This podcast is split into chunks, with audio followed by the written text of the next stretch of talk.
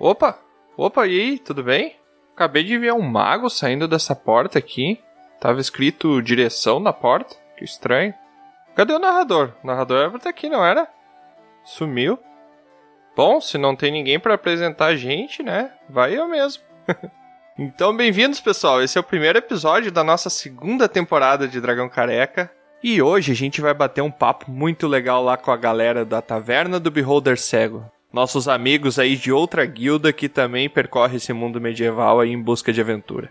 E o nosso tema vai ser Dungeons and Dragons, o sistema de RPG mais consagrado do mundo, eu diria. E não saia daí porque você não pode perder de conhecer Carlinha. E aí você se pergunta, quem será Carlinha? Ah, só ouvindo para saber.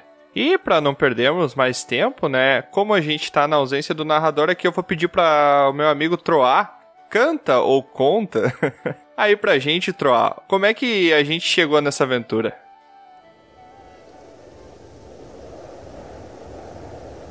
Era um dia frio na cidade de Trinalon.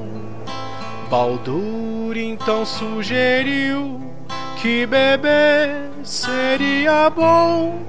Tiamat só queria copo de leite quentinho e a Lusa só pensava em ter outro animalzinho. Aí eu avistei Taverna do Beer Holder Cego. Então eu disse: Hum, pessoal, olha só, vamos dar uma descansada ali? Não parece perigoso.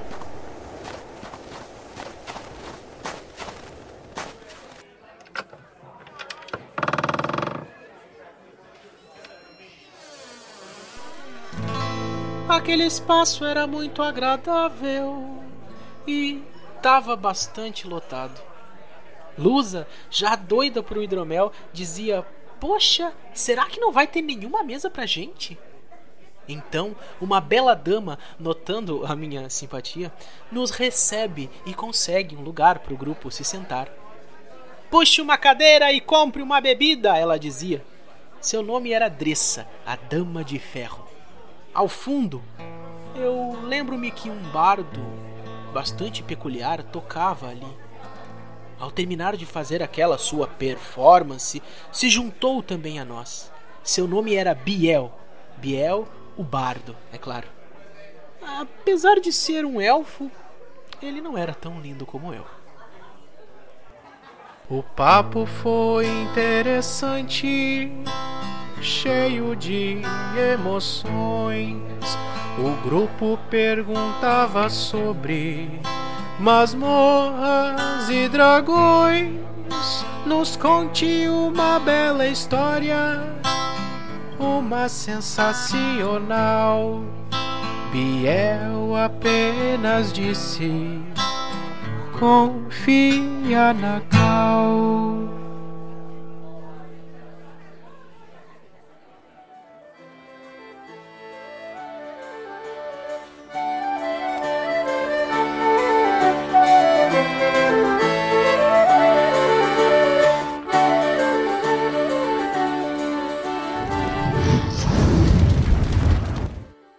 Olá, aqui é o Tiamat e hoje a minha piada vai ser boa.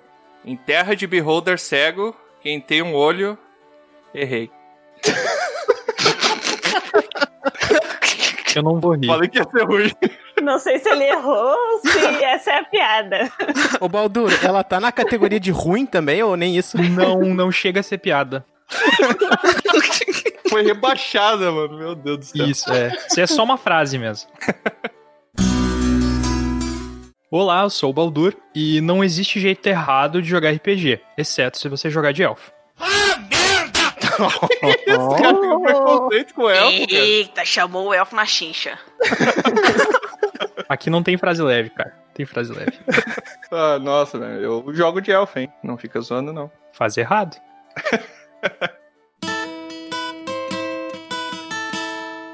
Olá, aqui é Troar. E Lusa, já que tu não conhece muito RPG, eu vou te ensinar umas coisas, tá? Tu sabe o que, que é mais perigoso que um tarrasque? Não tô sabendo. Meu Deus, eu tô com medo. Eu tenho medo de perguntar o que, que é mais perigoso também. É dois tarrasque. O miserável é um gênio! Minha Nossa Senhora. Nossa, cara, é a piada isso? Não, isso também é frase, Eu Baldur. continuo sem saber. Não, isso não só é frase, como tá errado. Não existe dois Tarrasque. Não tem dois Tarrasque. Pergunta pro Tiamat essa história então aí. O cara, e- ele conseguiu transcender o universo pra uma piada que nem pode ser feita. Tem um mestre aí, que eu não vou falar o nome, que uma, mestrando uma aventura colocou dois Tarrasque. É, essa história que eu vou contar, cara. Eu- E a gente matou os dois nível 1. Caraca! Isso que é clã. Minha nossa. Bom, eu não sei, eu não sei quem foi esse mestre, mas eu tenho certeza que ele tava bêbado, cara. Será que Tarrasque é suscetível a piada ruim? Que deve ser a única maneira, velho.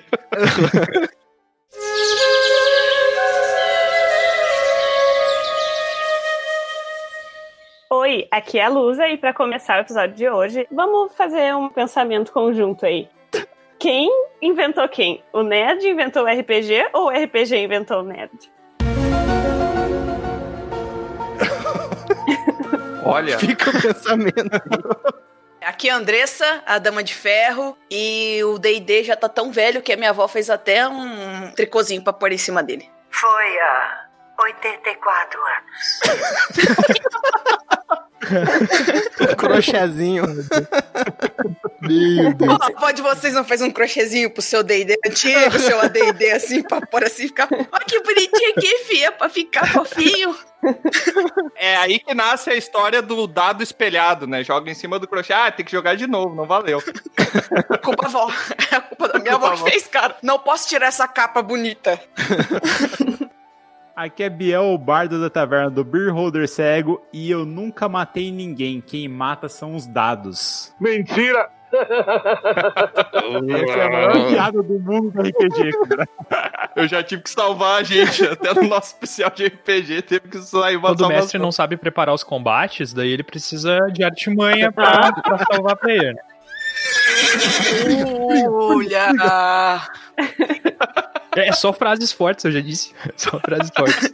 Aventureiras e aventureiros, bem-vindo a mais um episódio de Dragão Careca. Ficou muito falso isso, cara.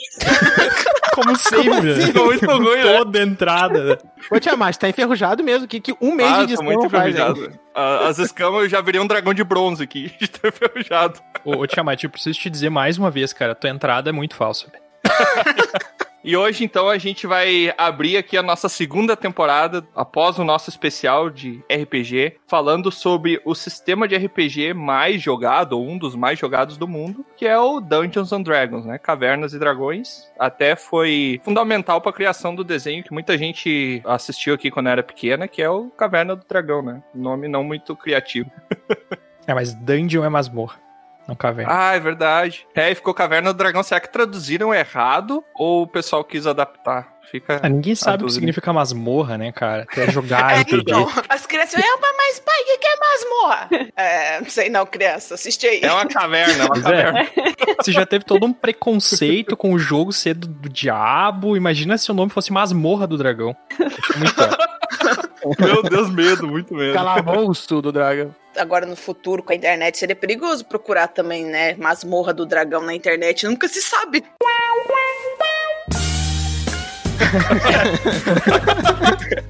Tiamat tava fazendo outras coisas no computador, se bota uma masmorra do dragão ali, vai Medo, saber que medo. o Google vai trazer. Não, eu acho que até no How I Met Your Mother que tem uma teoria que toda série, todo jogo, tudo que existe, existe uma versão pornô pra isso, né? sempre, sempre vai existir.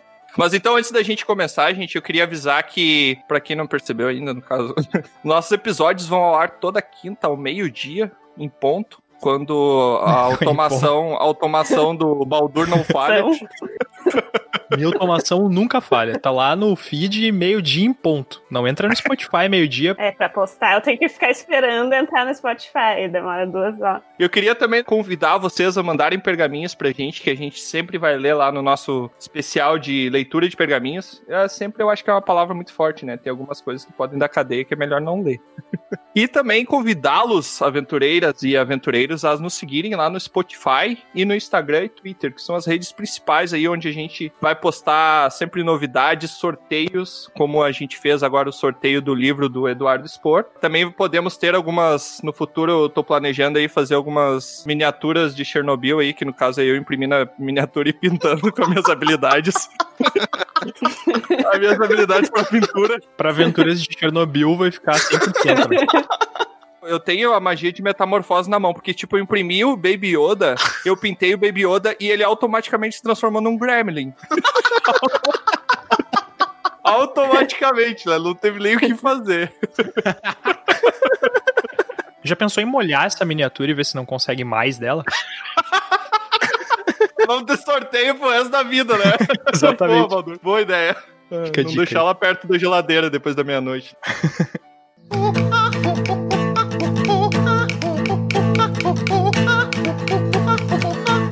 Beleza, então, gente. Pra começar, eu queria trazer aqui um ponto chato, talvez, talvez não, sobre a história do D&D, né? Como é que ele começou. Então, eu fiz uma breve pesquisa aqui, juntei os pontos que eu ganhei no especial de RPG, botei tudo em inteligência, E deu meio ponto, mais ou menos.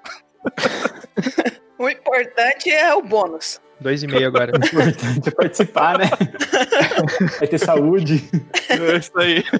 E daí eu comecei a dar uma estudadinha aqui sobre como é que foi a história do D&D, porque eu mesmo não conhecia, né? Não sabia as entranhas do D&D, como é que ele surgiu. Eu só tinha ouvido falar e a minha memória também não é muito boa. Continue a nadar. Ele foi feito pelo Gary Gygax e o Dave Ernest, Erneson. Erneson. Não consegue, né?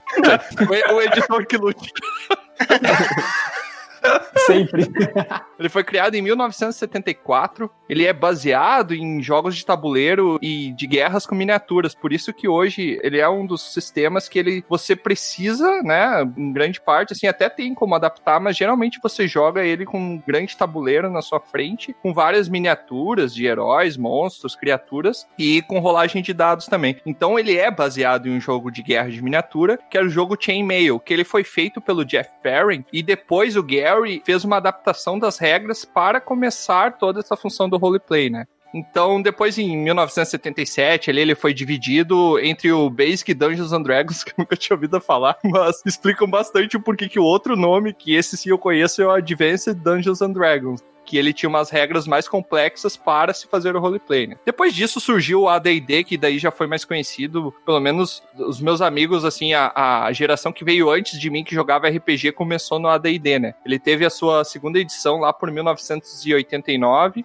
e, cara, teve uma função no Brasil no começo, assim, que foi bem parecido com o Yu-Gi-Oh!, que teve muita associação ao satanismo e suicídio, porque tinham criaturas que eram demônios, e daí começaram a associar alguns casos, assim, e isso ficou, não sei a experiência que vocês tiveram, mas para mim isso ficou manchado por muito tempo no Brasil, que as mães tinham medo de deixar os filhos jogar RPG por causa desse lance de que associavam a coisas satanistas, né? Não sei o que vocês sabem a respeito. Eu nunca fiz um ritual pra invocar Satã.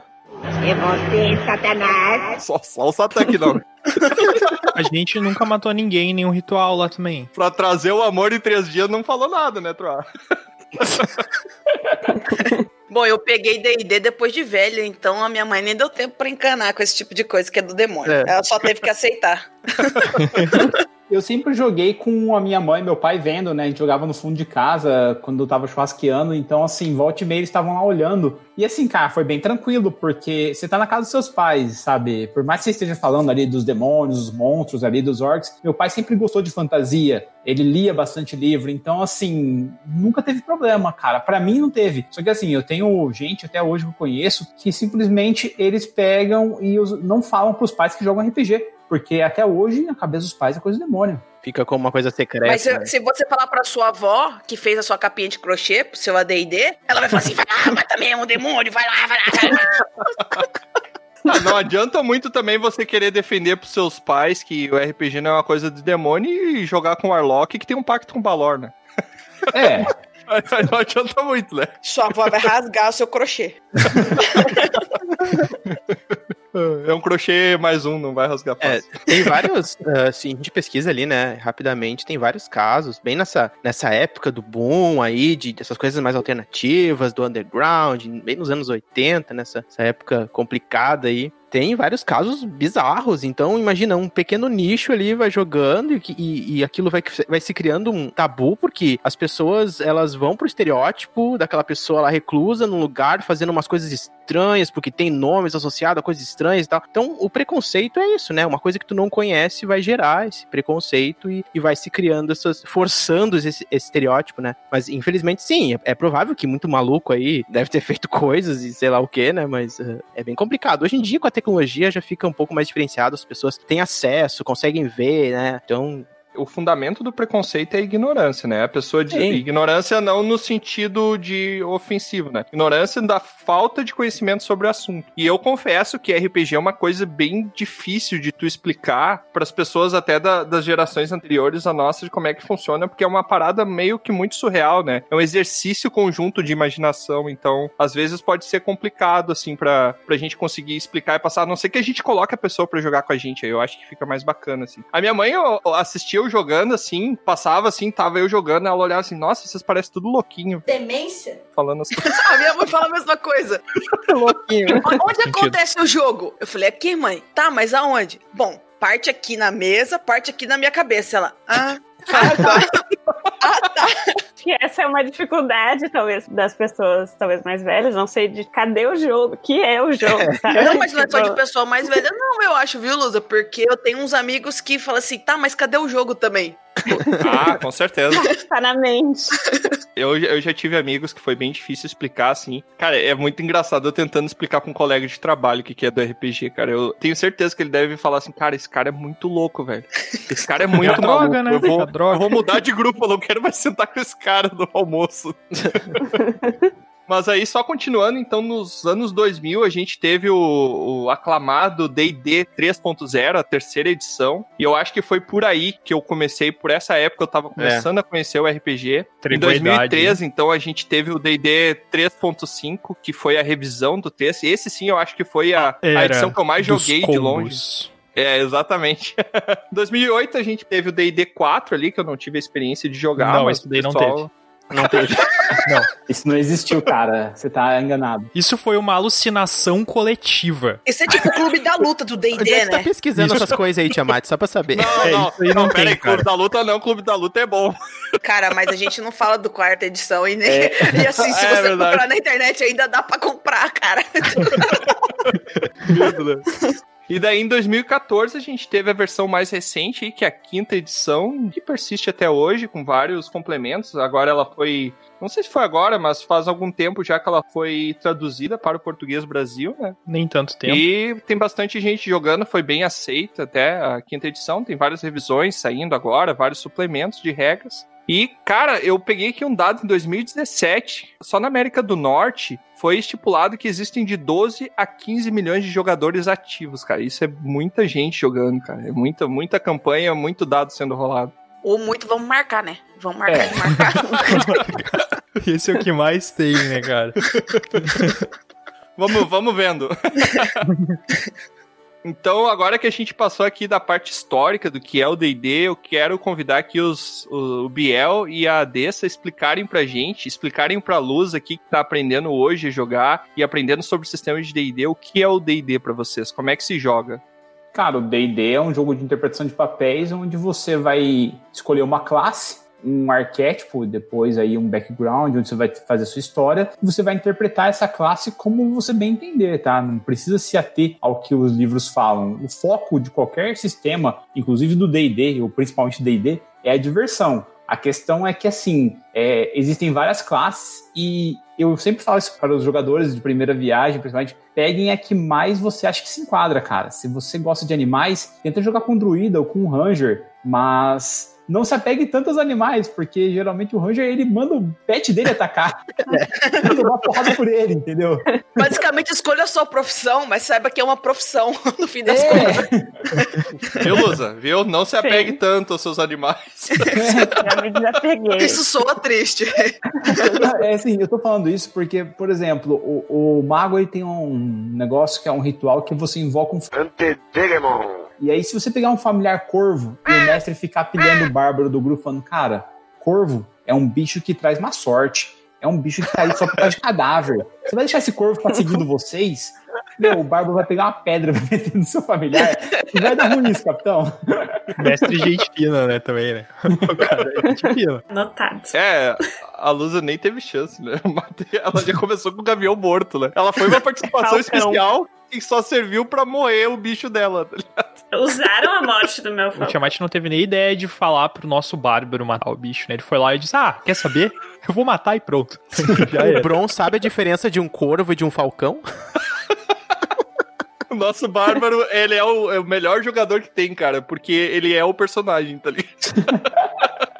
Ele interpreta muito bem ou ele simplesmente não sai do personagem, né? Não, ele nunca saiu. Eu conheço ele há alguns anos. Isso aí. Eu até nem sei qual que é o nome verdadeiro dele, eu acho que é Bron mesmo. Mas enfim, então D&D, ele é um jogo de RPG onde você cria uma ficha, né? Você tem uma quantidade de pontos, ou você vai ter uma discussão ali com a pessoa que vai pegar, a- ou trazer pra si o cargo de ser o narrador, de ser o mestre da aventura, e você vai acordar com ela como é que você vai rolar. Então tem vários atributos, como força, destreza, inteligência, sabedoria, constituição, carisma. E esses atributos vão meio que reger grande parte das suas rolagens de dado pra dizer se você conseguiu ser bem sucedido em um evento ou não, né? E aí você também tem essa questão da progressão dos pontos de experiência, do seu personagem ganhar níveis conforme ele vai vencendo os desafios e vai ficando mais forte, conseguindo novas habilidades. Além disso, tem o lance da profissão mesmo, como o Biel e a Dessa falaram, e também tem o lance de escolher raça, de fazer uma história de background, que do meu ponto de vista é uma das coisas mais legais do RPG, é você conseguir construir uma personalidade pro seu personagem, né? Escolher um- uma raça que você vai ser, aí você escolhe uma profissão na qual aquele personagem seu vai se encaixar. Você vai determinar quem ele é, por que, que ele é aquilo, o que fez ele se tornar aquilo, né? Por que, que ele escolheu aquela profissão? O que que. Amnésia. O que esse é bárbaro, bárbaro esse. Esse é incrível, esse é o mais fácil de todos. E a Meio ficha orc bárbaro com amnésia. Com as habilidades vão expressar isso que você tá, você determinou. Vai ser só a parte matemática. Ela vai expressar. Tipo, ah, meu cara vai ser super forte, ele é bombadão, tunado assim, carisma alto, 19, gato, gato e fortão. Que delícia, cara! O Terry Crews, assim, entendeu? Aí você vai botar sua força lá no alto e seu carisma lá no alto. É, você só vai expressar em números aquilo que o seu personagem é no wordplay, na história que você criou pra ele. Pra que, hora que você precisar fazer um desafio, algo que não necessariamente vai acontecer exatamente da maneira como você quer, né? Que você- a rolagem de dados é pra isso, Pra determinar uma situação que vai chegar num momento que pode ou não acontecer da forma como você quer. Tem chance de daquilo fracassar e não ser da forma como você acredita que aquilo vai ser. Então, a parte numérica da ficha, essas habilidades, atributos, quanto que sua arma dá de dano e tudo mais, são pra expressar aquilo que você criou no seu personagem anterior. Então, tipo, a ficha é só pra representar isso. Não, ela não é só aquela coisa. Tanto que antigamente desafiava-se mais o jogador do que a ficha dele, porque a ficha era só um- mais uma espécie de muleta ali pra você ter alguns momentos. Então, você desafia o jogador, não a ficha dele. A ficha dele é pra ser algo que para ajudar aquilo que ele vai fazer. Então, é só uma expressão numérica do que o seu personagem é no total. Fala isso pro Bron que resbalou três vezes dentro de um fosso de dois metros de comprimento. Ele sonha com bueiro até hoje. Até hoje ele tá nessa. Tem gente que nunca consegue sair do buraco, né, cara? É, mas essa coisa de desafiar jogador e não a ficha é meio que uma filosofia do RPG, né? Nem todo Sim. mundo concorda com isso. Tem gente que joga D&D porque é um board de guerra e é isso daí, quer combar os números na ficha e fazer a coisa mais forte possível e derrubar a miniatura. E é isso. É, é, é aquele, aquele negócio, se a pessoa tá se divertindo assim, ok, beleza. Mas eu, eu tenho uma teoria de que, assim, nossa, vão me odiar muito agora, cara. Mas eu tenho Fala, uma, uma teoria de que quando a pessoa amadurece, ela para de tentar combar e começa a ir pro roleplay. A powerful Sith you will become. pra ganhar no Caramba! roleplay. Cara, eu não falei nem uma frase tão forte quanto essa. Sério, assim, Muita gente vai ficar ofendido ao ouvir isso Vai, vai. e eu concordo. Não, é isso sei, mesmo. galera. Eu tô- Não, eu concordo também. eu acho que eu, eu. Nossa, eu sou jogador combeiro pra capivara. Nossa, mas eu sou muito combeiro. E, cara, eu fui mudando e daí eu fiz um Tremere que não é focado em feitiçaria do sangue e ele era focado em atirar com armas de fogo, sendo que a arma nem dá dano agravado em vampiro. E, cara, eu curti pra cabeça. caramba, sabe? Fugir totalmente daquele negócio de ser um jogador combado pra ser um jogador divertido e Cara, assim, tô apaixonado por personagens que não sejam combados, pelo contrário, o roleplay deles é bem mais emocionante. Eu já tinha feito isso em D&D, pegando um bardo, que apesar dele ser meio elfo, ter a ficha ali, tudo um status legal, ele não tinha um background é, normal, como a gente vê. Ele, na verdade, foi abandonado tanto pelo pai como pra mãe, e foi criado pelos anões. Então já era um bicho bem diferente, assim, de você interpretar, cara. Os costumes dele eram todos focados em anões. Ele tinha, usava armadura com o símbolo anão, sabe? Isso é. Quando ele chegava no- nos povos élficos, os povos humanos, ele falava, meu, que é essa, sabe? O que, que é isso, cara? Por que você tá usando esse símbolo, sabe? Só que ele foi criado na corte do rei anão, ele foi adotado pelos anões. E aí você começa a olhar pra esse roleplay, você começa a olhar pra esse personagem e você, cara, cria um carinho muito mais forte do que só aquele cara que dá 15 de 10 de dano em um único hit. Sim. Mas a gente gosta também. É muito bom. Sim, sim, adoramos. Pois é. Aí que tá. É, tem sistemas e sistemas também, né? É. Que nem, assim, tá jogando um AD&D mesmo, tu não precisa se preocupar muito em combate, tua ficha vai ser ruim e se tu precisar dela, tu tá morto. É, Então, É o famoso old school, né? Quanto mais você Exato. vai puxando, você desafia Old mais o school. jogador do que você desafiar a ficha. Perfeito. E- e- é o meu estilo favorito, eu gosto de todas as edições de D&D que saíram, a AD&D pra mim é a melhor, que eu mais me diver- divirto jogando, assim, até hoje. Mas, por outro lado, se tu vai jogar um D&D 3.5 e tu não comba, tu vai morrer provavelmente, mesmo se tu seja muito criativo. e é isso daí, paciência. O jogo não vai ser tão divertido quanto fazer um personagem forte, mas sem largar o background, sem largar a história, sem largar a interpretação. Dá pra vincular as duas coisas e fazer uma coisa legal, né? Sempre dá. É, é sempre fazer é. uma combinação perfeita, né? Assim, o foco é isso. A gente consegue? Quase nunca. Mas o importante do RPG Isso aí, isso é a comida grátis e você beber muita Leite de burra. cara. Nossa, é verdade. Não, sério, assim, quem nunca, Quem nunca? quem Quem nunca? chegou ao ponto de taça pra sair pra ir numa partida de RPG, fala, cara, mas tem tanta coisa pra fazer aqui em casa e tal, tem que fazer isso, isso, isso. Aí você fala assim, não, mas o Brunão vai levar casca.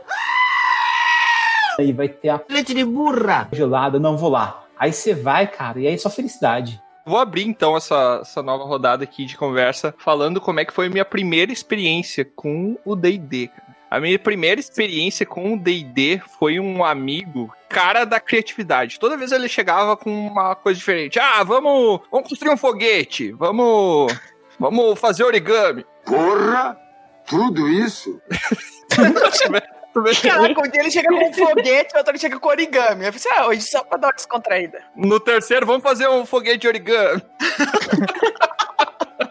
Mas eu vou chamar ele aqui de Senhor Contos. Aí o Senhor Contos um dia chegou na minha casa e falou: Cara, eu tenho que te mostrar uma parada. É, chegou na minha casa um termo muito forte, tá? Tipo, a minha mãe não me deixava sair de casa, então ele chegou no vitrozinho da minha casa e eu abri com aquela telinha assim, eu parecia um preso segurando nas grades assim. Por isso que tu é assim, entendi. Ah, agora eu entendi. Ah, cara. Caraca, a Lusa mandou uma forte agora, hein? Eu achei que a Luz era druida, mas ela é bárbaro, né? Pelo. Tu matou o meu falcão, lembra? A vingança nunca é plena. Mata a alma e a envenena. É raiva. Nossa, vinga- vingativa ela. Só um off-top que eu tinha mais meio interno, mas quando o talismã chega pra te falar que vai te apresentar um bagulho, eu penso em outra coisa, cara. medo, medo. Mas aí o, o, o- é Senhor Contos, tá? O Senhor Contos, ele chegou, Capivara. aí eu... Vou dar Um trabalho vai aí. escapar. Um vai escapar, eu tenho Vai, vai certeza. sair, com certeza. É a fé. This is the dream. Aí o Senhor Contos chegou pra mim, cara, eu tenho um negócio pra te apresentar muito massa, cara. É um jogo que a gente joga com dados e que, nossa, tu vai achar muito legal e tal. Aí eu olhei pra ele, ah, RPG? Ele, quê? Ah, eu já conhecia, eu já joguei GURPS com um amigo meu. Triste. Ele é, mas é um outro sistema e tal. É, tipo, pra quem começar no GURPS, cara, eu acho que é muito mais complexo que D&D. Tu tem que virar o GIF da Nazaré fazendo conta pra botar as habilidades. É somar é muito difícil mesmo.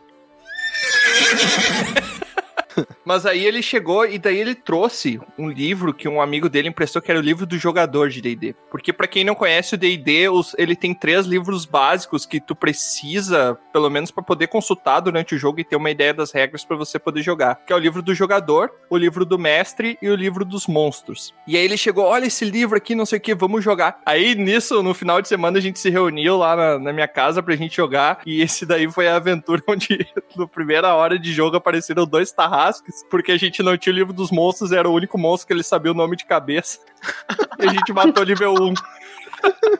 Dois tarrasques, nível 1. Era filhote.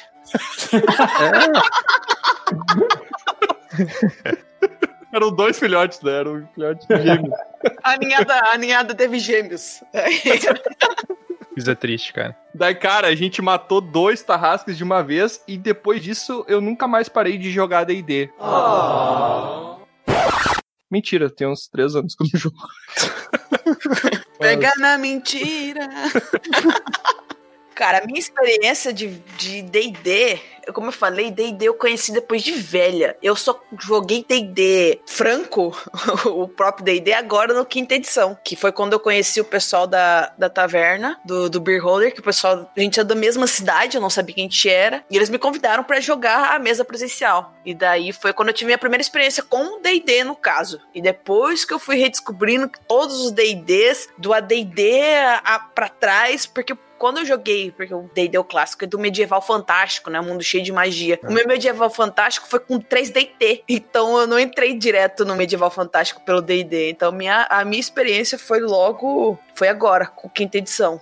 Ah, Você já começou na quinta edição. Já comecei na quinta edição. Já comecei aqui novos, novos garotos da internet. É, e você começou também fazendo coisas épicas, né, Andressa? O escudo de papel foi uma delas, cara. O escudo de papel é incrível, que o meu personagem tinha, tinha um talento de sentinela pra proteger a galera da desvantagem, pros outros acertar, o coleguinha e tudo mais. O Biel tava jogando o quê? De bardo, tava jogando de paladino e defendendo ali, não sei o quê. O, o Paulo, que era o nosso mestre, rola pra acertar, acerta o bardo fala assim, não, sentinela, Paulo, é desvantagem pra acertar isso aqui. Pá, escudo na frente. Botei o escudão na frente do bardo, ele rolou, cara, e passou. E assim, ele, ele rolou 19 no dado, galera. Aí, a Andressa, não, não, mas rola com desvantagem. Ele rolou outro 19. Aí, tipo, minha vida que tava de 74 caiu pra 40. Aí eu falei, não, tudo bem, tranquilo, tal. Daí ele- o Paulo, não, mas agora o segundo vai atacar. Andressa, não, então vou usar de novo. Ah, rola com desvantagem. Tirou um 18. Rola de novo. 18. Fiquei com 10 de vida. Eu tô assim, olhando pra cara da paladina e falando, que porra é essa, mano? Tá usando escudo de papel? Tem um alvo nessa merda? Eu falei, desculpa, era pra estar no meu peito, não no escudo, desculpa.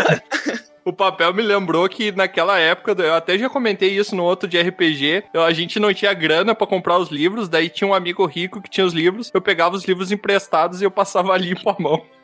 Eu desenhava, Você eu, eu copiava? fazia um... Sim. Esse é o tal do mula. Caraca, não, isso cara, é dedicado. É, o Tiamat ele tem um lado assim, é, então. Ele podia, ah, sei lá, criar o próprio sistema, inventar as próprias criaturas, ou copiar 500 páginas com ilustração. Hum, o que eu vou fazer? Você tem isso guardado. Depois que a gente lançou o episódio onde eu trouxe essa história, um amigo meu me mandou. Cara, não tem a menor chance de estar com esse amigo, tá ligado? Um amigo meu me mandou um- uma foto assim no WhatsApp do livro, que é o- era o guia de armas, um que eu consegui traduzir quase todo. Assim, eu pegava as armas, eu desenhava elas igual, e daí eu colava assim no caderno e do lado eu escrevia o que, que ela fazia pra cada um dos sistemas. Tinham vários sistemas ali com regras pra elas. E, cara, ele me mostrou, eu falei, nossa, velho, esse caderno deve ter, sei lá, uns, uns 20 anos. Caraca. Isso é relíquia, cara. Isso aí é tipo artefato. É. Eu vou ter que dar um jeito de recuperar isso. Nem que seja pra passar vergonha com meus amigos de novo. Cara, quem nunca passou vergonha no RPG nunca jogou RPG, você sabe disso, né? É isso aí, velho. A gente passa vergonha todo evento que a gente faz aqui no Londrina, mas voltando a- ali a pauta ali, a questão de quando eu conheci o D&D, pra vocês terem ideia, eu conheci o D&D quando eu tinha 14, não, perdão, 12 anos, eu tive o AD&D, ou a caixa vermelha da Grow, que minha mãe comprou pra mim porque eu enchi pra caramba o saco dela e não tinha nenhum Cavaleiro do Zodíaco pra comprar. Falei, mãe, aí, ó, não tem nem como dico, vamos, por favor, vai, eu quero isso. E aí ela me deu, cara. E assim, eu comecei a ler o livrinho e eu achei muito massa. Só que, cara, tipo assim, eu era o menor da minha turma, galera era todo tipo 16, 17 anos. E os caras queriam jogar. Resultado, eu comecei narrando Dungeons Dragons. Meu Deus. É, e um Ah, caminho sem volta, entendo. né? Tu começou narrador, tu tá fadado. Meu, É, pior que eu isso é um até problema. hoje. E assim, eu converso ainda com a galera que jogou comigo. Cara, a gente lembra da aventura. A aventura era você e vocês, né, no caso, com os personagens, acordam em uma é, cadeia e tem um bárbaro junto com vocês, que é o Axel. E aí vocês têm que escapar. E vocês descobrem que vocês, vocês estão na dungeon do Zanzer Ten, que era um mago, cara, vermelho. E aí você tinha que fugir dele, e assim, você saía dessa dungeon, você começava nível 1 ali, e você ia sair dela nível 10, pra você ter ideia. Caramba. Caraca. E o, o Axel só falava uma frase, né? Welcome to the jungle. É, mais ou menos isso, cara. Cara, quando eu conheci D&D, eu já jogava RPG há uns 5 anos, eu acho. E eu demorei muito pra entrar em qualquer tipo de sistema comercial, né? E minha primeira sessão de D&D foi uma sessão de D&D 3.5 e foi muito horrível, muito horrível, com um narrador que era muito focado assim em board mesmo, ele gostava do D&D pelo board e tal. E o lore era muito abstrato, era só uma colagenzinha, assim, uma desculpa pra fazer combate. Clássico. E, assim, foi, foi bem frustrante, assim. Todo mundo falava muito bem de D&D e o sistema comercial que eu conhecia era, tipo, outros, sei lá, 3DT, Might Blade, te conhecia outras coisas, assim. Mas aí quando eu fui jogar D&D era aquela decepção, assim, sabe? E isso me deixou com maus olhos pro D&D por muito tempo. Só quando eu fui rejogar D&D na quinta edição, daí com um narrador fantástico, assim, que me mostrou, nossa... Obrigado, obrigado. Que também não foi o Tiamat, o Tiamat mata os animais dos Rangers sem nenhuma desculpa. Sim. Então, foi com um narrador que não faz esse tipo de cachorrice com os players, né? E daí foi fantástico, assim. Comecei a jogar na quinta edição, de verdade. Daí joguei a quinta edição até cansar dela e achar assim, nossa, a quinta edição parece limitada por algumas coisas e eu não, não tava mais curtindo ela. Daí eu comecei a jogar outros D20, tipo o D&D terceira edição, o AD&D, ou Pathfinder, ou Tormenta RPG. Primeiro D&D que eu joguei, assim, até exaurir o livro foi D&D 5, assim, que eu parei pra jogar mesmo. Eu, como eu falei naquele episódio, a gente falou sobre RPG de modo mais geral, eu comecei pro storytelling, né? já tava um pouco mais velhinho, foi lá pro 2005, eu comecei no Vampiro à Máscara, terceira edição, meu primeiro RPG que eu joguei, na verdade, na minha vida. O D&D mesmo, eu joguei o 3.5, e aí foi um pouco depois, foi lá pro 2007 que eu comecei a jogar, ah, se eu não me engano. 7, é, não me lembro direito exatamente, é, acho que foi por aí. E teve uma aventura até, que é uma das primeiras que eu joguei, que eu acabei seguindo adiante. Se eu não me engano, até foi contigo, Baldur, que eu tinha feito um, um minotauro clérigo que tinha que transportar uma, proteger uma criancinha, que tinha que transportar de uma cidade pra outra e era um, ele tinha voto de silêncio, ele não falava. Era foi contigo, não foi? Lembra Não disso? sei. Eu não lembro disso, mas pode ser. Eu mestrei basicamente todas as campanhas que ocorreram em... por um bom tempo.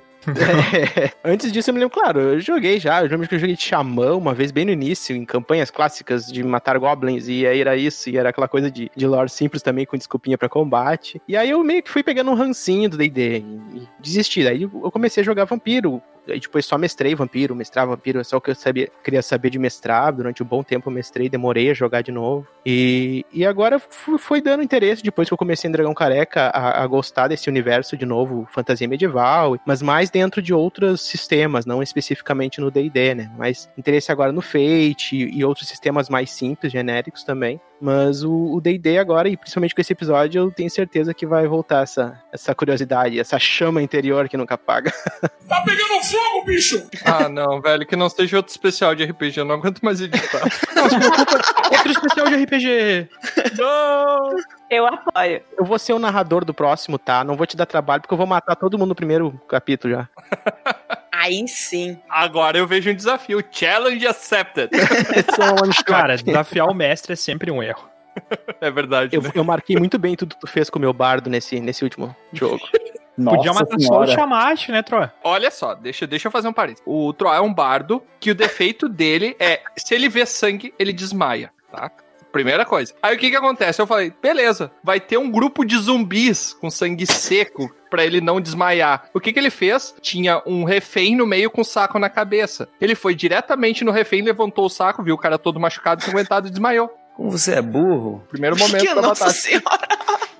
Gente, eu sou completamente a favor do roleplay, de você colocar defeito no seu personagem, mas assim, um tão limitante num, num rolê onde pode acontecer muita coisa que sai sangue. Não, não, olha só, os defeitos do pessoal. Tem um. um- Tem o Bárbaro que ele entra em fúria e assim que ele sai de fúria, instantaneamente ele entra em sono profundo. Nossa. Nossa. Ele, É, Meu Deus. é, exato. Meu Deus. É isso aí ele, ele quase morreu afogado por causa disso. Aí tem um homem cachorro, que ele é um desenhista arcano, que dá a, a vida aos desenhos dele, só que o defeito dele é que ele desenha mal. Nossa. Da grila do Ceará. Eu tô imaginando o Sai do Naruto, só que o filho do Sai que desenha os desenhos tortos, entendeu? E a gente entra pro Boruto, que daí é ruim, daí a gente já sabe que o negócio né, é perigoso. Bom, então vocês estão tendo noção de como funciona a galera aqui fazendo personagem, né? É sempre. É. Não dá pra dizer que, que é combado. Isso aí não tem como dizer. Qual que era o teu defeito mesmo, Baldo? Eu não abandono meus companheiros. Tá, Ah, mas esse aí, Ah, aí, muito aí isso é bonitinho, né? Ah, eu a galera. afundei no oceano por causa disso, né? Cara, esse é o defeito de todo paladino. Vem com esse papinho de eu não abandono meus amigos. Cara, por isso que eu jogo de bardo. TP já era.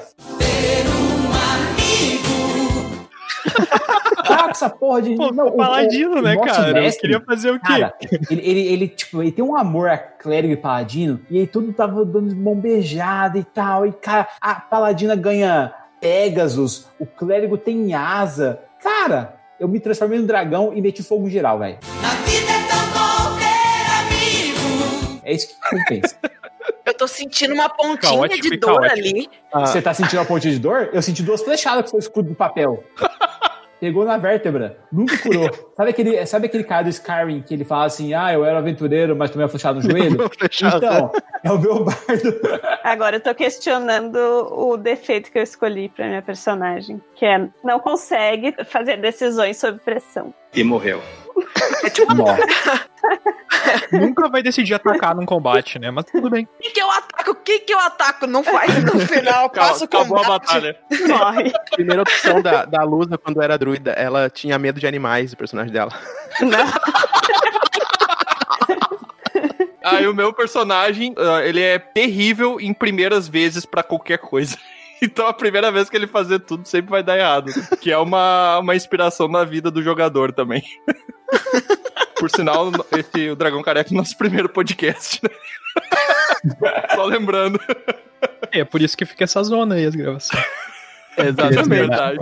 Mas aí, continuando, então, gente, eu sei que o D&D, uma das barreiras do D&D que eu tive quando eu era criança é porque ele é um jogo que não é barato, né? Você precisa de três livros. Eu lembro que na época, a minha mãe viajou pra capital, porque a gente morava no interior, e daí um amigo meu, ele ganhou um cheque da madrinha dele de aniversário e pediu, ah, compra um livro lá de RPG pra nós jogarmos. Eu não fazia ideia de quais eram os livros de D&D. Então, eu cheguei na Jambô, na época que a Jambô era uma loja aqui na capital, hoje ela é uma editora, né? Cara, eu cheguei no balcão e falei assim, ô tio, me vê um livro de RPG aí. Aí ele, ah, qual tu quer? Ah, é um que a gente jogava, que tinha três livros e tal. Ele, ah, D&D e tal. Daí ele, ah, qual dos três tu quer? Daí eu olhei, tinha o do jogador, o do mestre e o dos monstros. Aí eu falei assim, ah, me vê o que tem mais desenho, né?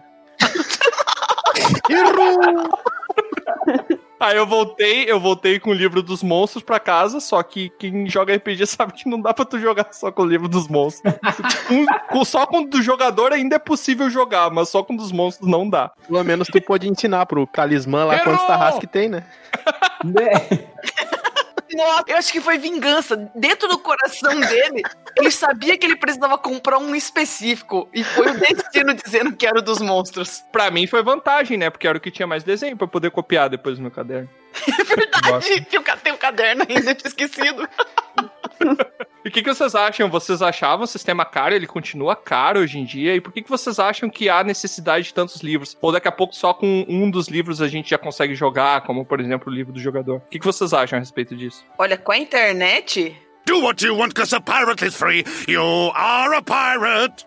Você só precisa de um dos livros. E eu nem estou falando de, das formas ilegais de você adquirir as coisas, tá bom, gente? Isso existe.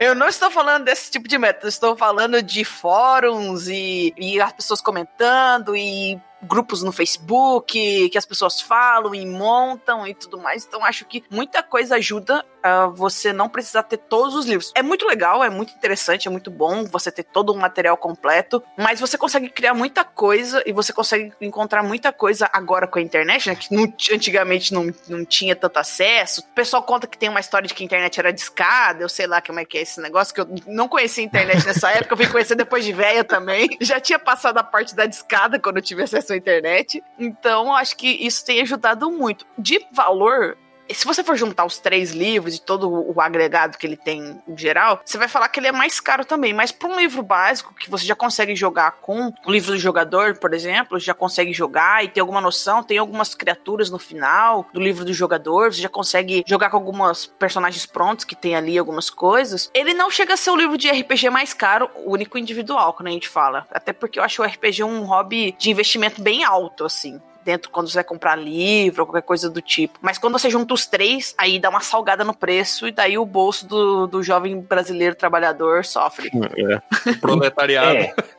É. Mas tem uma parada aí que, assim, eu acho que a gente tem que fazer aquele custo-benefício, né? Por exemplo, você vai comprar hoje um jogo de game aí, vamos falar do The Last of Us 2. Cara, Sim. vai te render o quê? Umas 30 horas de diversão, duzentão. Cara, os três livros de D&D vão te render pelo menos aí, pelo menos, cara, umas mil horas aí de diversão, de quests, de dungeons que você vai fazer, de jogo, sabe, de papo legal, de história que você vai contar pro resto da vida. É que a gente aqui no Brasil aprendeu que livro é caro. Essa que é a real. A gente tem essa concepção de que livro é caro. Por quê? Quem que tem um na época, assim, tô falando antiga, quem tinha um monte de livros em casa? Doutores, médicos, cientistas, professores, gente que assim, a gente falava, não, tem muito dinheiro, cara, o cara é estudado. Tipo, então, assim, desenvolveu-se que a cultura do livro é caro. Você vê, lá nos Estados Unidos, um livro de D&D, tô falando aí do Players in the Book, You tá de brinquedo de mim, tá cara? em torno de 45 dólares. O cara tira 45 dólares, isso em duas horas de trabalho lá. Agora, para nós aqui, brasileiro, igual o André estava falando, brasileiro médio, um livro aqui custa 130 reais. Cara, pra gente pegar 130 reais aí vai pelo menos aí uma semana de trabalho, às vezes, da- dependendo da pessoa, sabe? Um pouco mais. É, então, assim, realmente, para nós é caro. Só que eu acho que o modo que a gente pode baratear isso é a questão da gente ver o custo-benefício e, principalmente, você não vai jogar sozinho RPG. Pô, vamos rachar. Compra aí em seis pessoas, dá 390 conto, 400 reais. Dividido por seis pessoas já não fica mais tão pesado, entendeu? Eu acho Mas que quem é vai bem por ficar aí. com o livro depois? A questão é assim, por Dá pro exemplo... Tiamat copiar e dá Quem pro vai fazer a guarda legal? É verdade, eu vou pedir pro Tiamat. É, eu ia falar, você também sempre tem a alternativa de passar o livro à mão a limpo, né? Você pega, compra os livros, então, André, se passa a mão a limpa ali no caderninho e vai dando uma cópia pra cada um. É bom que você vai ter uma caligrafia ainda, cara. Né, cara? Essa é uma beleza. Mas eu também concordo, também acho que isso de comprar em, em grupo, e ainda mais quando você joga, tem um grupo mesmo que joga, é a melhor coisa que tem. É, o pessoal rachar, né? Fazer uma vaquinha ali e comprar. É... Por que, que a gente não pensou isso naquela época? Cara, isso me pouparia uma tendinite muito grande. Primeiro conjunto de dados que eu tive, o primeiro D20 que eu peguei na mão, foi um conjunto de dados que a galera rachou e a gente jogava sempre junto mesmo e foi assim. Mas hoje, com a internet aí, com todo esse acesso à internet, também não dá pra esquecer que, tipo, D&D, tanto 3.5, quinta edição, ou Pathfinder, se quiser afastar um pouco do D20, tem os conteúdos abertos, gratuitos, legais, que é o SRD, né? Teoricamente, pra começar a jogar, tu pode só abrir lá o SRD, todo mundo pode fazer ficha por ali, e todos os livros vêm com conteúdos adicionais, mas pra fazer uma campanha, tu não precisa de nada além daquilo, assim, campanha básica. Claro que é muito melhor ter o livro na mesa, ter tudo ali, mas, sei lá, se a pessoa tiver mal de grana e quiser começar com hobby, né? Então, eu acho que hoje em dia é muito mais simples. Nossa, tem, né? Os PDFs agora têm ajudado muito. É, Além de reduzirem o custo do, do RPG que você tem, do material, agora todo mundo anda com celular, praticamente consultando isso na palma da mão todas as vezes. Então isso tem facilitado bastante. E pra quem fala que tá com mal dos bolsos, né? Que normalmente a gente sempre tá, o PDF tem se tornado uma coisa muito importante, muito interessante para reduzir custo. Sem falar que a mídia digital é uma mão na roda, né? Você não precisa ter mais 5.500 marcadores no livro dos monstros e do mestre pra saber quais regras consultar. Você pode simplesmente ir lá e dar um search no. É, na minha época a gente decorava. Tinha galera que falava assim: não, esse talento tá no livro tal, página tal, e tá escrito assim. E já era, e o cara sabia. Advogado do mestre é o nome disso aí. Podia abrir lá, e era chato de mestrar pro cara, mas ele tava certo. Então, para uma pessoa que quer começar a jogar D&D, o que precisa fazer, assim? Ter boa vontade e ler o livro. Isso, principalmente ler o livro. Depende, você tem uma caligrafia boa, Lusa? Não, mas falando sério, gente, pra jogar D&D, o que, que você precisa hoje? Você precisa ou fazer uma vaquinha com seus amigos e ter os três livros, os módulos básicos, que são o livro do jogador, do mestre e dos monstros. A gente improvisava, hoje, como a gente comentou, você tem internet, você pode usar aí o artifício da internet para buscar regras, para aprender a jogar. Daqui a pouco você pode já entrar num grupo de pessoas que já possuem isso, até seria melhor você entrar num grupo que já tem gente com experiência para você conseguir pegar mais rápido ali o jeito de jogar. Você vai precisar de um conjunto de cinco dados multifacetados com faces diferentes, que são um dado de 20 faces, um de 12 faces, um de 10 faces, um de 8, um de 6 e um dado de 4 faces. E são muito bonitinhos, porque eles são todos diferentes. Pequeno conjunto belo. É. Eu diria que, um, como uma pessoa que está começando a pesquisar essas coisas, que um dos primeiros passos é esse, sim, né? Tu- e hoje na internet a gente tem muito, muito conteúdo. Então, procurar, né, vídeo, live, coisa de, assim, de transmissão ou podcasts, no caso, que é muito bom para conhecer, né, e ver se, se interessa, já começar a imaginar, nem que seja o seu personagem. Tem dois lados, né? Tem um lado de, dessa pergunta. Pessoas que são aspirantes a jogar D&D e nunca jogaram RPG antes, né? A gente tem o público que nunca jogou RPG. Beleza, como é que funciona? Bah, vou jogar D&D e tal, vai começar por aí. E tem o lado de pessoas que já jogaram algum sistema, mas querem jogar o D&D porque nunca jogaram, né? Eu acho que de toda forma, como a gente fez um, aquele episódio também para falando sobre eh, o sistema do Fate, para quem nunca jogou RPG também, né? Sempre pensando nesse público que tá tendo contato com o nosso episódio e, e não sabe como funciona, né? A ideia do jogo, roleplay. Eu sempre falo, eu sempre gosto de pensar e, e ultimamente eu estudei bastante aqueles livros jogos que eu tive contato há um tempo e, e parece que voltaram agora o pessoal a falar. Eu já vi pessoas Sim. voltando a falar nessa literatura relacionada aos jogos, que eu acho muito incrível, até para pensar desse esse sistema lógico de, de decisões dentro da literatura, né? A interação. Essa interatividade é uma coisa muito interessante do RPG, porque tu tá disposto a fazer escolhas, escolhas que vão mudar o rumo de uma história. Então, isso eu acho que é a primeira coisa que deve ser percebida, né, pro jogador inicial. Então, tu vai criar um personagem que vai estar nesse, nesse meio aí para alterar alguma coisa, para colaborar com isso, né? E os livros são um bom início também para quem tá ne- querendo entrar nesse universo de RPG. Eu já vi gente pegar livros jogos para narrar com livros jogos como apoio, sabe? Só para ter aquele início de contato e tal. E bom, o D&D é uma complexidade, não precisa nem falar, né? Porque tem muita e muita coisa, muita informação. Bastante informação mesmo. É, exatamente. Então eu acho que vale a pena falar isso, né? Tem, tem um lado ali de quem nunca jogou, que vai ter que primeiro ter esse contato com algum tipo de imersão, que vai dar acesso a esse mundo fantástico medieval, né? Não necessariamente se ater a regras de bônus e isso pra buffar e não sei o que, não sei o que, porque daí, como o Baldur disse, né? De repente tem pessoas que se divertem só com isso, tem pessoas que querem roleplay, então eu acho que tem esses dois lados e vale a pena pensar nisso. Sei que vocês acham do livro Jogos também, eu, eu acho muito genial. Cara, eu, eu, acho, eu acho essa ideia genial, mas tem uma parada assim que eu queria comentar que é bem séria. Seguinte, não saia do nada comprando os três livros de D&D depois de ouvir esse podcast. Assim, Sim. tem uma parada que, pô, antes da pandemia, a gente fazia bastante que são eventos de RPG, cara. Onde se reunia muita gente com várias eh, mesas, vários estilos diferentes de RPG, e você podia ir lá experimentar. Sentar numa mesa para jogar uma one shot com o narrador ali e você iria ver tudo que o sistema oferece. O que acontece? Com isso você consegue ter uma experiência bem bacana e às vezes por mais que tenha 90% da população que goste, talvez não seja sua praia jogar aquele RPG. Então é uma ótima maneira de você conhecer o sistema sem gastar, sabe? Faz um test drive antes de você pegar e gastar uma grana, porque como a gente disse aqui, é caro. Então, cara, você pode começar um D&D indo num desses RPG, ou mesmo jogando online aqui agora, como nós estamos na pandemia ainda, tem muita gente aqui jogando online, tem vários grupos de Discord. É. A Taverna do Beer Holder Cego tem um grupo de padrinhos onde muita gente joga D&D lá, tem vários outros sistemas, mas é mais fácil você achar um mestre, um narrador de D&D tranquilamente na taverna, cara. E assim, eu falo porque tem mesas frequentes ali, tem um cara que é o Marconi, que narra de uma forma magistral, só que agora ele tá viciadaço no Pathfinder 2. Mas mesmo assim, cara, é D&Dzinho, acho que todo mundo narra ali. A Andressa tem umas mesas épicas também aí, apesar de que eu gosto da Andressa no Reino de Ferro, viu, galera?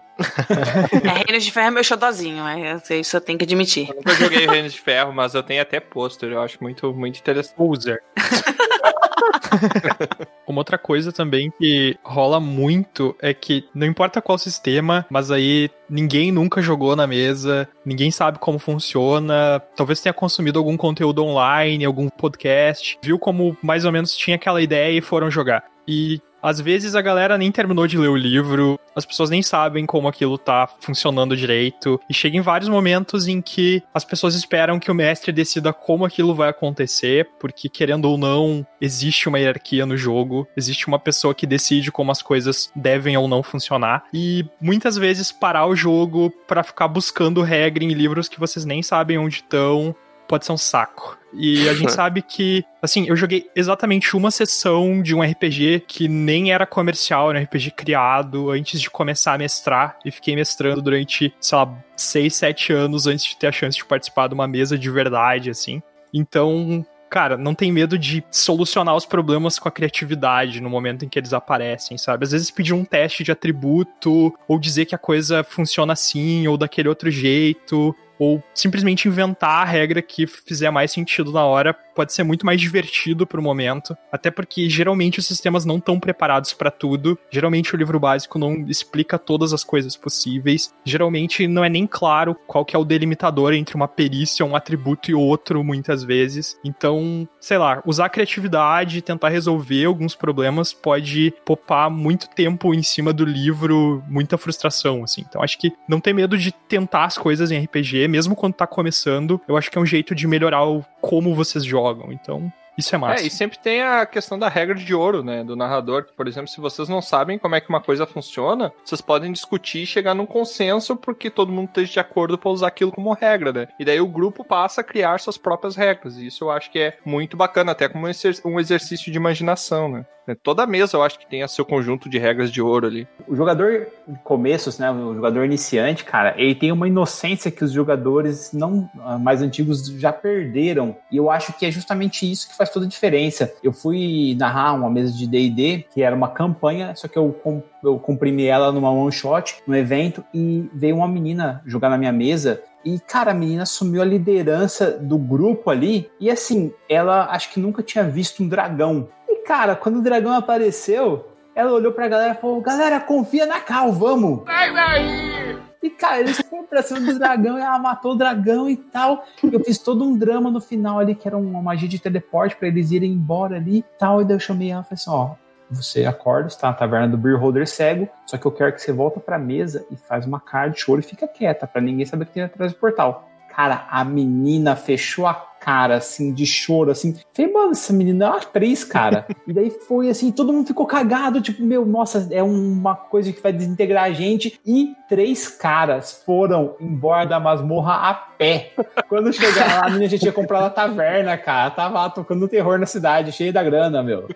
Foi muito boa essa. É, é cara. muito legal. É assim, é jogador novato, cara. É, você tem que investir neles, tem que deixar eles livres, sabe? Pra que eles não tenham esse medo todo que os caras mais antigos têm. Sim, cara. É, é uma limitação que estraga muitas vezes a criatividade do grupo, né? Então, eu acho que ficar só atento ao que o livro diz que tu pode fazer é sempre um erro, na minha opinião, sabe? Não é aquela coisa, tipo, é aquela coisa de jogar RPG sabendo falar só a palavra ataco. Sim. Não tem a menor graça, sabe? Ter criatividade, usar essas coisas, fazer coisas que o mestre não tá esperando, eu acho que isso causa as melhores cenas do RPG sempre, assim. Tem uma parada que se é você pegar a cultura de outros lugares. Se vocês leram o nome do vento, tipo, vocês têm uma outra alternativa para bardo. É um bardo totalmente diferente de você ler o nome do vento ou não, sabe? Tem livros de guerreiros que você pega, por exemplo, do Bernard Cornwell, você vê o Durf, ou você vê o Urtred, você monta um guerreiro totalmente diferente antes de ler um livro desses e depois, sabe? Você vai pegando referência de todos os lugares para montar o seu personagem. Com Certamente. certeza, cara. E, e uma, e uma barreira, assim, que eu acho torna um RPG muito mais interessante é quando o jogador coloca na cabeça dele que não é um RPG eletrônico, que tu vai só focar em ganhar nível, ficar mais forte, trocar de armadura. Não, tem todo aquele romantismo, romantismo no sentido de a interpretação, de transformar aquela aventura numa coisa épica, uma coisa que todo mundo saia divertido e realizado, e não só por uma contagem de números ou uma rolagem de dados, mas que todo mundo tenha conseguido montar uma história que quando aquilo ali acabar, daqui, sei lá, 10 anos, o grupo vai se reunir churrasco e daí o cara vai, tu lembra daquela vez que a gente jogou e daí o teu personagem fingiu que teve um ataque cardíaco no hospital e, e foi levado pro pronto-socorro, ele era um vampiro e, não... e, cara, e daí todo mundo ri, todo mundo relembra e daqui a pouco o pessoal já marca de jogar de novo e dessa vez realmente joga, né, não fica, não vamos marcar. isso é o mais legal, porque o, o RPG, a, a gente até já comentou isso, o RPG ajuda muito a construir grandes laços de amizade, né, fortes laços de amizade.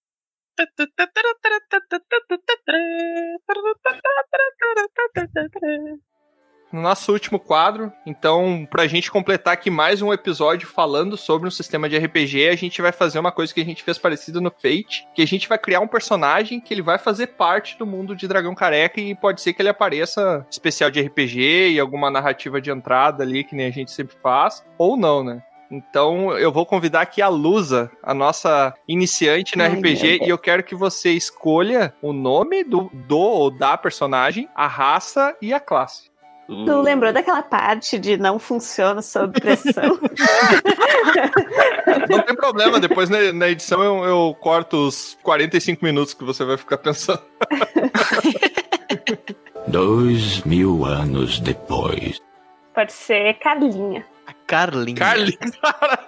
Carlinha. Carlinha. Carlinha. A Carlinha. Carlinha. Cara, a Carlinha tem só esse nome, mas na verdade eu imaginei já uma mulher muito, tipo, Carlinha, Carlinha. Que, Uma Bárbara, né? tipo um orc. é, pois é, e qual, qual vai ser a raça da Carlinha, Lusa? Meia orc xamã, hein? Deixa a Lusa escolher, gente, por favor.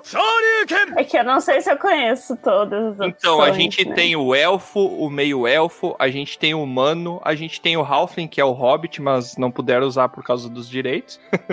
a gente tem o meio-orc e a gente tem o anão e o gnomo. Eu esqueci alguma? Ah, tem o Tiflin também. O Tiflin é um meio demônio. E com certeza tem a melhor raça, que é o Draconato, né? Que é o meio dragão. E outras 78 raças É, espalhadas em complementos. Exatamente, tem muita raça. Então, Luz, você tem 12 segundos pra escolher. Ser uma gnoma. Gnoma, Carlinha Gnoma. E aí eu convido Que Eu bonitinho. convido então o Biel a escolher a classe da Carlinha Gnoma. Bárbara. Adorei. Carlinha Gnoma, a Bárbara. Perfeito. Caraca, velho, essa Pra mim, Carlinha é... Eu quero, agora eu quero que os, os restantes aqui dos membros, cada um escolha uma linha de personalidade pra Carlinha a Bárbara. Eu não entendi. O que, que você quer como linha de, de, de personalidade? Alguma peculiaridade dela, da história dela, algum traço. Caraca, uma peculiaridade dela é que ela usa um machado bem maior que ela. Cara, a galera fala que tem que ser adaptado. Ela falou que nada. Peguei um bárbaro maior que eu, dei um cacete e peguei a arma dele pra mim. Amei, amei. Ela anda com, uma- com um machado maior que ela. Perfeito. Você imagina agora aquela gnominha andando, arrastando aquele machado. Aí ela chega na cidade e fala assim: ah, você não tem nem força pra erguer isso. Ela só gira e decepa o cara no melhor estilo de Hakusho, o Bui, que era aquele samurai, tá ligado? Que andava com um machadão gigante, mano. Eu já tô fazendo o desenho do sketch bom. dessa, dessa gnominha. E eu, eu vou escolher agora uma peculiaridade. A Carlinha, ela traz com ela um elemento que lembra muito a pequena aldeia onde ela viveu, pra ela nunca esquecer de onde ela veio. Então ela tem um familiar que é uma galinha que fica sempre no cabo do machado, né, na ponta do cabo do machado e se esconde no Nossa. começo de cada batalha. Show. Adorei. Eu quero jogar com a Carlinha. Eu achei que ela ia subir na galinha, tipo no Minecraft, tem aquele bonequinho em cima da Nossa, galinha. joga um aumentar animal na galinha, ela já monta em cima, já tem uma montaria Cara, mas ali. ela pode usar a galinha como distração. Aumentar- Aumentar animal na galinha, deixa ela botar um ovo e vende como ovo de dragão. É, também. Será que a regra funciona assim, meu? Cara, você tem que entender o seguinte: vai tudo da interpretação. Agora, saca só, ela pega e ataca a galinha ali que anda em cima do, do machado dela, ela joga a galinha pra cima. O orc olha pra cima, olhando pra galinha, de repente ela desce o machado e mata o cara, sem ele perceber. Daí a galinha cai, vai planando e cai de volta em cima do machado dela. E na pior das hipóteses, vira uma Muito batalha incrível. Pokémon, né? Se jogar galinha. Carlinha, gnoma, bárbara com galinha e ainda furtiva. Vai ser muito massa isso. O, o gnomo, ele já tem já aquela pegada já com alguns truques mágicos, não tem? Tem, tem, tem sim. Sim, com certeza. Se, se eu não me engano, tem uma parada que ele pode, tipo, usar estilo ventriloquismo. Agora mudou o nome na quinta edição. Mas ela pode chegar e fazer voz falsa da galinha, cara. Como se a galinha falasse. Ah, seu medroso, sou mais corajoso que você, cocô, cocô. É, nossa, isso é muito massa. Na quinta edição tem aquele bárbaro do, do totêmico, do espírito totêmico. O espírito dela é uma galinha também. Caraca, Qual que é show. o animal que representa? Adorei. É verdade. Vamos fazer, vamos resumir o que a gente já tem então. Calinha, a gnoma Bar- Bárbara, com um machado. Peraí, vamos lá, Maior vamos que lá, ela, que tem uma galinha de familiar. deixa eu ver uma. O prato Bom, já- preferido dela é o, o- ovo mexido. Carlinha, a- a Galinha vira pra ela, Carlinha, de onde você tirou esses ovos aí, Carlinha? Eu já tô imaginando o machado dela. Eu acho que o machado dela é todo personalizado, na verdade. Não, é ela que fez o machado dela. Não roubou de ninguém, não. O machado tem ó, de dois lados, assim, duas galinhas, uma de lado pra outra, assim, os bicos, assim, de ferro, tá ligado? Tipo, Meu Deus, com uma crista em cima. Não, o troço é. Eu não tenho a criatividade que vocês têm sem me drogar. Tem que, se, é, tem que se esforçar um pouco, assim. Você tem que sair pra beber com a gente, cara. Você vai ganhar isso aí. Por que que, por que que ela é uma bárbara? Tem que ser um traço que, que levou É. ela é, a, a, a barbárie. É, e não vem com esse, não vem com a historinha padrão que os pais foram assassinados, atrás do assassino, que isso aí já tá mais manjado que novela das nove. Eu tô pensando aqui que Gnomo da Floresta tem que falar com bestas pequenas, né? Eu tô imaginando a Carlinha se comunicando com a galinha. Mandou muita galinha debaixo do braço. Sério que ele fez isso mesmo? ele roubou Meu seu Deus, ovo! nós vamos pegar ele. É, nós vamos pegar ele, porque ele é mal, mas a gente é muito mal. E ela segurando a galinha debaixo do braço enquanto arrasta um machado gigante no chão, assim, todo mundo tipo olhando pra Carlinha. Ela deve ter fugido de algum manicômio, né? Não, não, não tem.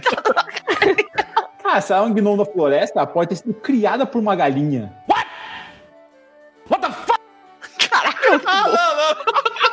Ela tem um ataque, o ataque dela, quando ela dá uma machadada, ela fala assim, ó. "Có, có, có, có, Cólera do dragão! Nossa, isso é muito massa. Meu Deus, cara. Ela foi criada por uma aldeia de galinhas. Isso! E, e o bom, sabe o que é o melhor? Toda vez que ela volta pra aldeia, ela é ovacionada. Nossa! Selo, selo tio do pavê, aprovado. Caralho. Ter um golpe meteoro de ovos, cara. Nossa, velho, é muito massa. Meu Deus, cara. E se alguém já jogou The Legend of Zelda ou Skyrim, sabe por que, que a classe de alguém criado por uma galinha tem que ser barba. Muito bom. E a vantagem é que ela não tem pena de ninguém, né? Acabou, acabou, chega, chega.